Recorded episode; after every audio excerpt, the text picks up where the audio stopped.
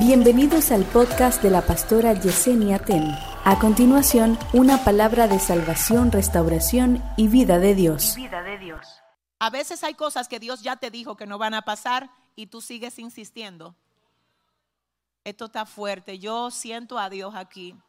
Escucha esto, mira iglesia de mi corazón, no te ates a algo de lo que ya Dios te hizo libre. Ten cuidado con volverte a atar a algo que ya Dios te hizo libre. A veces no es que tú lo necesites, es que tú lo extrañas. A veces tú te vuelves a atar a cosas de las que ya Dios te liberó y no es porque tú lo necesitas, tú estás bien sin eso. Tú estás bien sin eso. El problema es que te hace falta. Entonces, si te está haciendo falta es porque tú estás dejando vacío un espacio que Dios te está mandando a llenar de forma diferente. Vamos a leer el propósito de ellos, Cristina. El verso 3 del capítulo 11, ¿qué dice? Y se dijeron unos a otros, vamos, hagamos ladrillo y cosámoslos con fuego. Y les sirvió el ladrillo en lugar de piedra y el asfalto en lugar de mezcla. Sigue.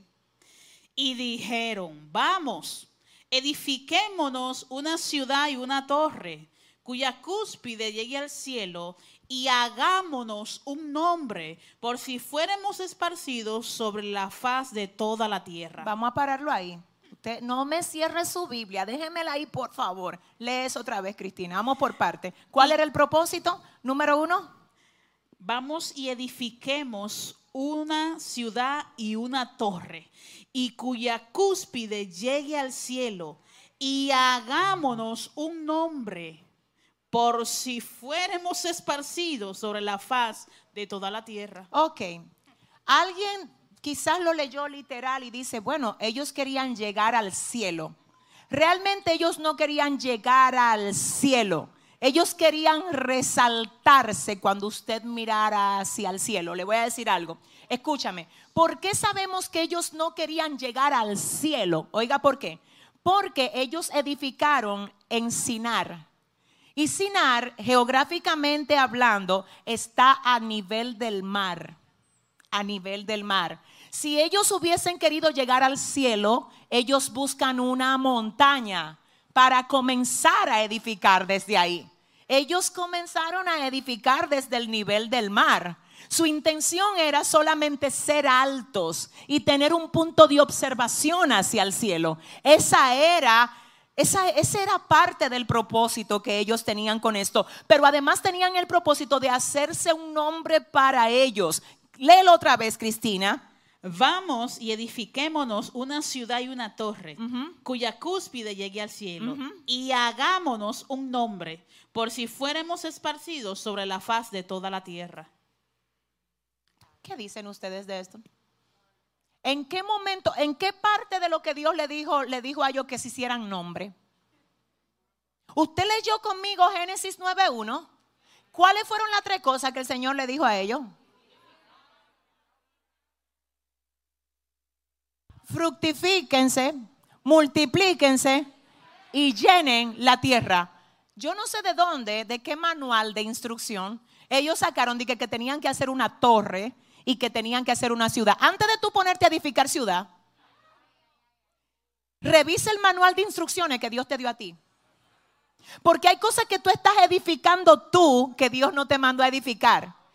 Y hay cosas que Dios te dijo que hiciera que tú no le estás haciendo. Y después tú dices, pero ven acá, ¿y por qué que yo no avanzo? Porque ya Dios no desciende como aquí a desbaratar torre, a desbaratar, a esparcir la rebelión de la gente. Ya Él lo hace de manera diferente.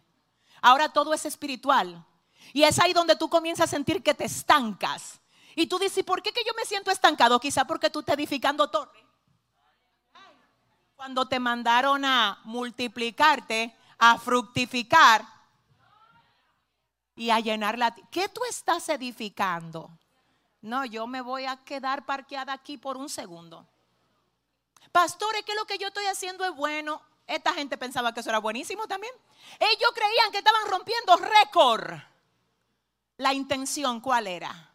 El problema es que a veces hay cosas que no son malas. Lo malo de lo que es, es la intención. Lo malo no es la cosa.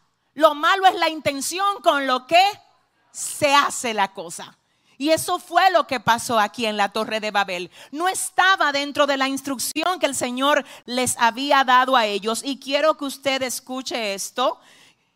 Mire, el poder de esta gente, quiero ser honesta, perdónenme, tengo que ser honesta, ellos tenían poder. Sí. Acuérdense que el Señor, aún después que el hombre le falla, deja, preserva en el hombre su imagen y semejanza.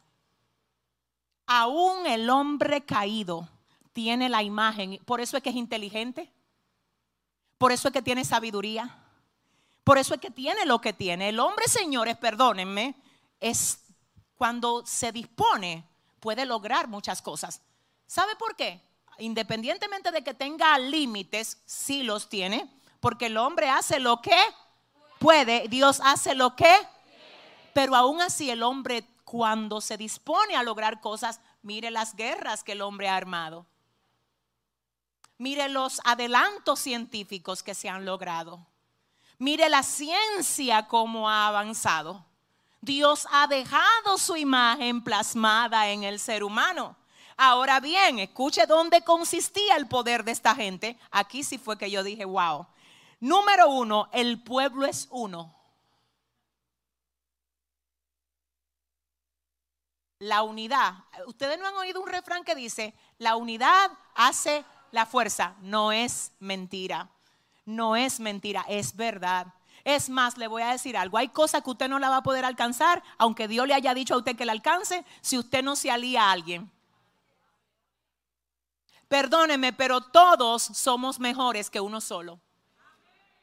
Todos sabemos más que uno solo, por más inteligente que ese uno sea. Amén. Cuando nos unimos, Ahora, ¿para qué es que nos estamos uniendo? Espíritu Santo, vuelvo a decir, la unidad tiene poder, la unión tiene fuerza. El problema es, ¿para qué vamos a usar esa fuerza? Dios, no, no sé, Cristina. ¿Alguien me entiende? Por eso es que tengo que tener cuidado, no solo de que de unirme, que tengo que unirme, hay que ver con quién me uno. Porque desde que me uno a algo, me hago parte de ese algo. Entonces no quiero ser hallada, Marisela, metida en los grupos de la gente que le gusta edificar torre de Babel en este tiempo. ¿Alguien está aquí? Entonces fíjese algo, el Señor mismo dice son uno. Cuando el mismo Dios dice son uno. No, no, no, no, no, no, no. Dios dice son uno. Como si dijera yo reconozco el poder que hay en la unidad. ¿Tú sabes quién también los reconoce? Satanás. Y por eso es que quiere dividirte de la gente que te suman. Pero te quiere unido a la gente que restan para él. Porque reconoce el poder de la unidad. Poder hay en la unidad. El problema es que para qué me uno. Dios, ayúdame. Es más, le voy a decir algo. Aquí hay gente que si usted descubre quién es y usted dice, no, pero yo tengo que unirme a ese, su ministerio va a poder ser movido a otro nivel. Su nivel de entendimiento, su manejo. Escúcheme, escuche esto. Hay gente que tienen el poder por lo que han vivido de sumarle a lo que ya tú has vivido. Que te agarran donde tú estás y te dicen, tú necesitas arreglar esto, arreglar aquello. Y tú dices, no es Dios, es Dios a través de ellos. Es Dios, pero a través de ellos. Sí, Dile al que te queda al lado, hay poder en el acuerdo, dile. Hay poder en la unidad. Entonces el mismo Dios dice, ay, espérate, que número uno, aquí hay algo, y es que ellos son, ay, un pueblo que es uno. No, no, no. Si son uno, miran igual. Si son uno, hablan igual, piensan igual, persiguen lo mismo ¿Qué es lo que el enemigo siempre utiliza en contra de la familia? Dividir. Porque mientras una familia sea una,